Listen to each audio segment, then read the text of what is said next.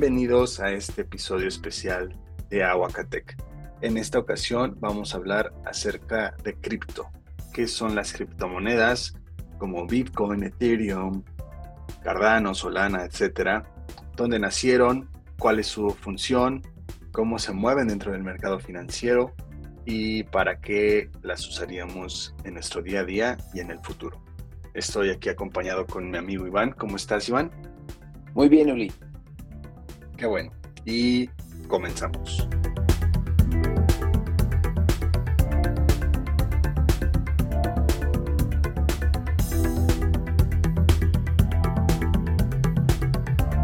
Para empezar, tenemos que saber qué son las criptomonedas y su definición precisa son pues divisas digitales que se comercializan a través de plataformas o billeteras virtuales y son operaciones entre usuarios. Estas mismas divisas son producidas por mineros que están constituidas en un software de código abierto llamado blockchain. Pues sí, básicamente entonces las criptomonedas son eh, monedas virtuales que definitivamente no puedes eh, ver ni sentir, eh, a diferencia del, del, dinero real, que lo podemos tener guardado en en el monedero, en la cartera, en una caja fuerte. Y pues eh, a diferencia de este dinero físico, que se le llama también dinero fiat, eh, las criptomonedas son almacenadas en dos tipos de carteras digitales, si se les llaman unas eh, wallets en inglés, y pueden ser una hot wallet y una cold wallet.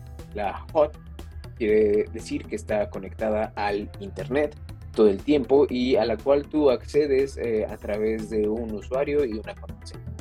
La Cold Wallet se podría interpretar como un tipo de memoria de USB donde tus criptomonedas, llámese Bitcoin, eh, son depositadas ahí mismo y eh, están, ah, digamos, físicamente dentro de esa memoria USB. Entonces, mientras la memoria no esté conectada al Internet, es imposible que te las roben de una manera eh, digital, es decir, a, través de algún software. Eh, puedes perder tu cartera física, tu cold wallet, y, podrías perder todo, todo tu dinero invertido en criptomonedas, sí, eso es verdad, pero al mismo tiempo eh, estás seguro contra hackeos y contra eh, ataques cibernéticos que te puedan intentar robar eh, ese dinero. Ahora, por otro lado, la blockchain básicamente es un conjunto de tecnologías que permiten llevar un registro seguro, descentralizado, sincronizado y distribuido de las operaciones digitales, sin necesidad de la intervención de eh, terceros. ¿Qué es lo que quiero decir con esto?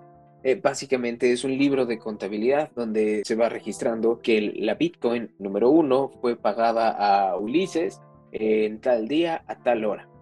Y después se registra el siguiente movimiento. La Bitcoin 1 fue pagada a Iván en tal día, en tal hora. Y así sucesivamente se va haciendo el registro. Así es, como bien lo dices, Iván, eh, básicamente lo que más importa dentro del mundo de cripto es entender que no hay una, hasta la fecha no hay una institución financiera eh, o un banco que rija poder sobre estas criptos, sino que el valor realmente de estas monedas es lo que nosotros como personas le estamos dando a esta, a esta moneda. Mientras más demanda haya, más cara va a ser una, una moneda de, de, de este tipo de, de lo que estamos hablando.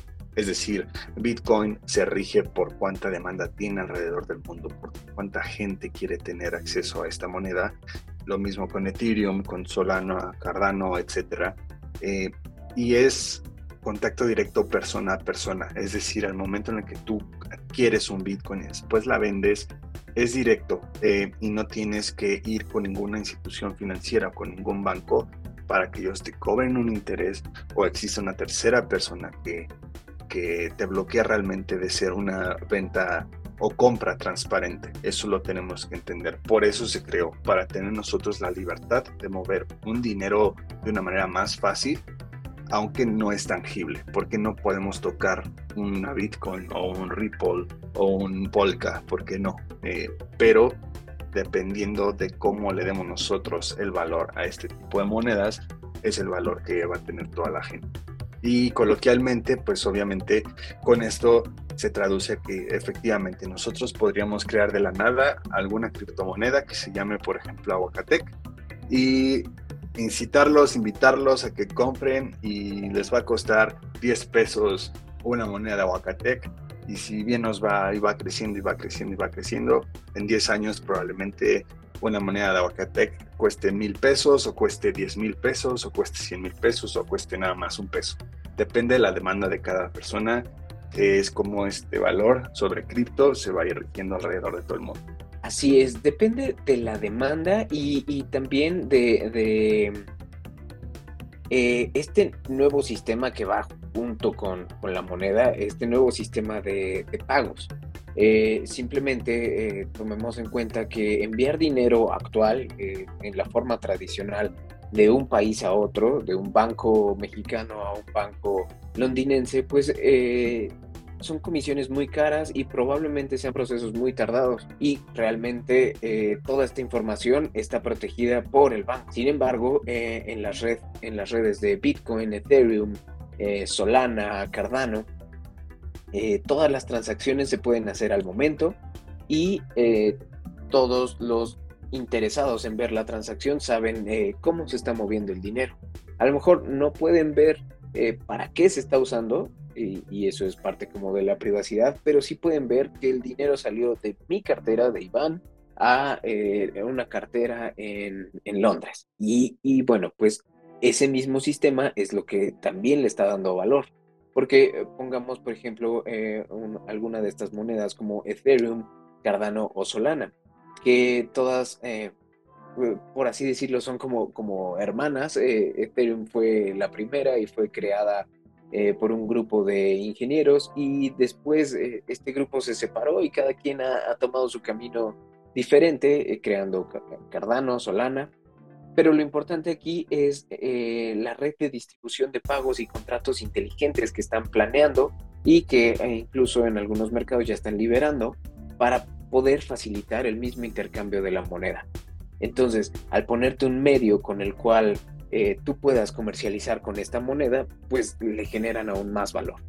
así es. Y como bien lo dice Iván, Hoy en día existen muchísimas tipos de criptomonedas y algunos ejemplos es Bitcoin, Ethereum, XRP, Litecoin, Cardano, Solana, Polka y recientemente debido a un meme, ¿verdad Iván? Eh, Dogecoin, este meme del perrito que Elon Musk empezó a, tuitear y hablar al respecto, pero son de broma, pues su valor se fue eh, muy demandante, digámoslo así. Y una noticia que nos veamos esta semana también es que McDonald's ya tiene también su propia criptomoneda, se llama Grimace Coin. Entonces, poco a poco van saliendo más.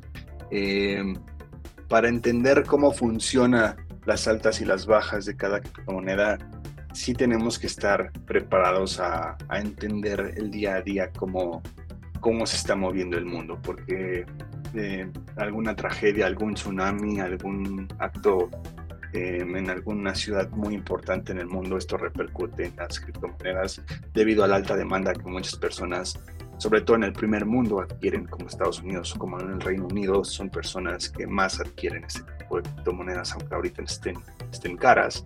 Entonces debemos estar pendientes de, de qué es lo que se está moviendo alrededor del mundo para saber o intuir cuándo pueden bajar o cuándo pueden subir y cuándo es un buen momento para comprar. Claro, pues sí, eh, su funcionamiento para, para, que tú lo puedas comprar y vender en un exchange eh, normal es muy similar al de las acciones, entonces debes de estar eh, metido en ese mundo y tener ciertos conocimientos sobre finanzas, sobre eh, compra y venta de acciones en la bolsa de valores y, ese tipo de cosas.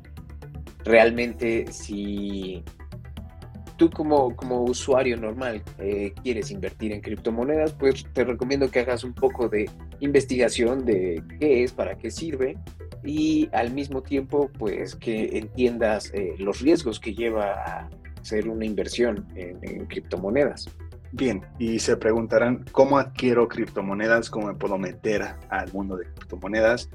Eh, en nuestro país, en el territorio mexicano, existen dos formas, existen varias formas, pero las dos formas más eficaces y mejor optimizadas para nuestros eh, teléfonos móviles o nuestras eh, computadoras como páginas web es Bitso, que es ahorita yo creo que el número uno en el territorio mexicano para poder adquirir bitcoins, Ethereum, eh, las más populares que hay en el mercado de una manera muy transparente y muy, muy fácil.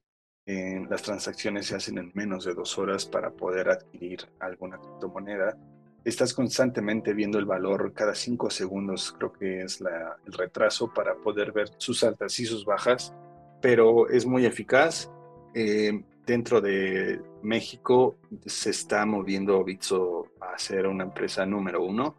Eh, hace poco, en los episodios anteriores de esta emisión, dijimos que patrocinó a Tigres y patrocinó a la selección mexicana de fútbol entonces está teniendo un lugar muy poderoso dentro de, México.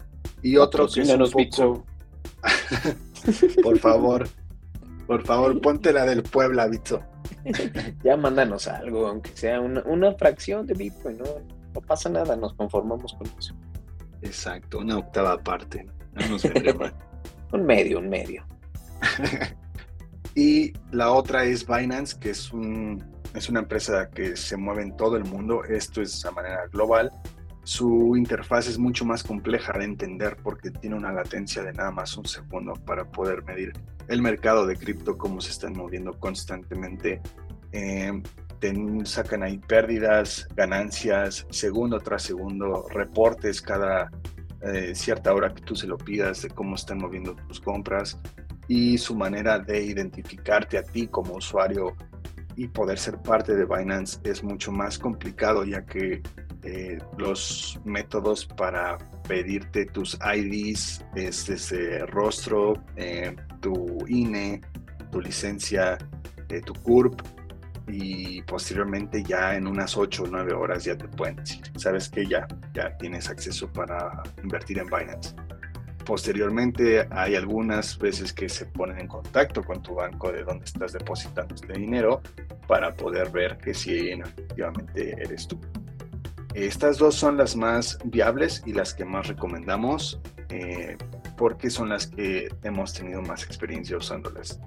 No quiere decir que ahorita ya somos ricos porque pues también se ha venido una caída masiva dentro de criptomonedas a raíz del Omicron a raíz de este fin de año 2021 y apenas están agarrando fuerza otra vez las cripto, porque ahorita es un momento, de hecho es una recomendación de poder comprar cripto porque están a la baja y obviamente por lo que hemos estado estudiando a lo largo de este año, que es donde Iván y yo hemos estado más metidos en cripto, cuando están a la baja es cuando más podemos aprovechar y este es uno de esos meses en los que es bueno invertirle en cripto, ¿no, Iván? Así es, eh, de hecho, eh, como dices, en las últimas semanas hemos visto eh, bajones muy fuertes del valor. hace uno o dos meses más o menos estábamos alcanzando altos históricos en, Bitcoin, por ejemplo, que es la moneda que más sigo yo. Llegamos casi hasta los 65 mil dólares, este, 67 mil dólares, más o menos en esos rangos andaba y hoy en día el valor de Bitcoin anda cerca de los 37 mil dólares. Estamos hablando que ha perdido eh, casi la mitad de su valor en cuestión de unos cuantos meses. Sin embargo, pues eh, todos los defensores de criptomonedas y los adeptos de, de este tema pues estamos confiados en, que va a subir eh, el valor. De hecho, yo ya hice inversión, compré 100 pesotes de, Bitcoin y espero que lleguemos al billón de pesos muy pronto. Así es. Y bueno, se preguntarán eh, los precios hasta el día de hoy de, estas criptomonedas. Obviamente no nos podemos dar de todo y no es tan preciso porque segundo tras segundo van, van cambiando los precios, pero Al momento que estamos grabando este episodio especial, Bitcoin está en 37.272 dólares con 61 centavos. Ethereum está en 2.529 dólares con 2 centavos. Y Solana está en 95 dólares con 5 centavos. Se preguntarán de dónde nacieron estas criptomonedas. Bueno, un caso muy, muy particular fue que en 2010 el fundador Laszlo Hayek eh, que vivía en Louisville, Estados Unidos, fue quien creó estas criptomonedas llamadas ahorita Bitcoin, que es la más famosa en todo el mundo. Eh, lo que pasó fue que se puso en contacto con Papa John's, no tenía dinero, no tenía tarjetas, no tenía efectivo, y le dijo a la persona de la caja que te pagaba con una criptomoneda. En ese entonces se sabía desde 1998 que eh, por medios criptográficos se podían hacer pagos siempre y cuando los, los bancos lo, lo, aprobaran. Y esta persona, Laszlo Hanjek, eh, pagó 10 mil bitcoins por dos pies en Papa John's. Y si eso lo traducimos al precio del día de hoy de Bitcoin, pagó nada más y nada menos que 613 millones de dólares por dos pies en Papa John's. Eh, es un caso demasiado particular, digo, yo creo que se le perdona porque pues fue el fundador de, Bitcoin, entonces él puede hacer lo que quiera, pero eh, de hecho hay una estatua en, ese Papa John's y se, ha conmemorado, de hecho, de que es eh, la pizza más cara en toda la historia, aunque fuera un país, pero bueno, se pagó en un Papa John's. Oye, yo, yo no me sabía esta historia, pero pues sí, es, es impresionante cómo, cómo eh, este tipo de, tecnología eh, llega a revolucionar y, llega a, obtener valores eh, nunca antes pensados en un software. ¿Me entiendes? O sea, ¿en qué momento pensaste tú que una cadena de datos iba a poder valer tanto?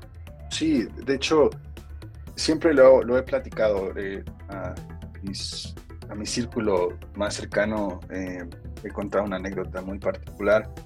Eh, yo crecí en Los Ángeles y en mi primaria me acuerdo mucho que nos estaban dando como este tipo de, clases de que en algún momento las monedas digitales iban a ser nuestro dinero del futuro.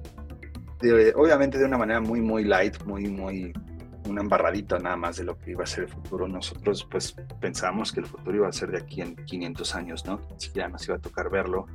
Eh, yo me acuerdo que yo le contaba a mi papá lo que yo veía en la escuela y mi papá decía, pues no, no es tan disparado lo que te dicen, o sea, sí se ve que futuro próximo se pueda mover así el dinero. Y me acuerdo que leía yo con mi papá en Estados Unidos que Bitcoin costaba creo que 10 centavos de dólar y pues nosotros decíamos, no, pues X, ¿no? Pues eso que nos incumbe, ¿no? Y ahorita ver el precio que tiene Bitcoin. Eh, yo me doy golpes con la pared y le echo a oye, ¿por qué no compramos un millón de Bitcoins hace 10 años? Sí, cuando, cuando ves hacia atrás y dices, eh, en ese momento, si le hubiera invertido mil pesos, en este, hubiera tenido, no sé, 100 millones de, pesos o, en la cantidad que quieras, pero definitivamente las subidas que han tenido han sido desorbitantes y e increíbles eh, para el valor.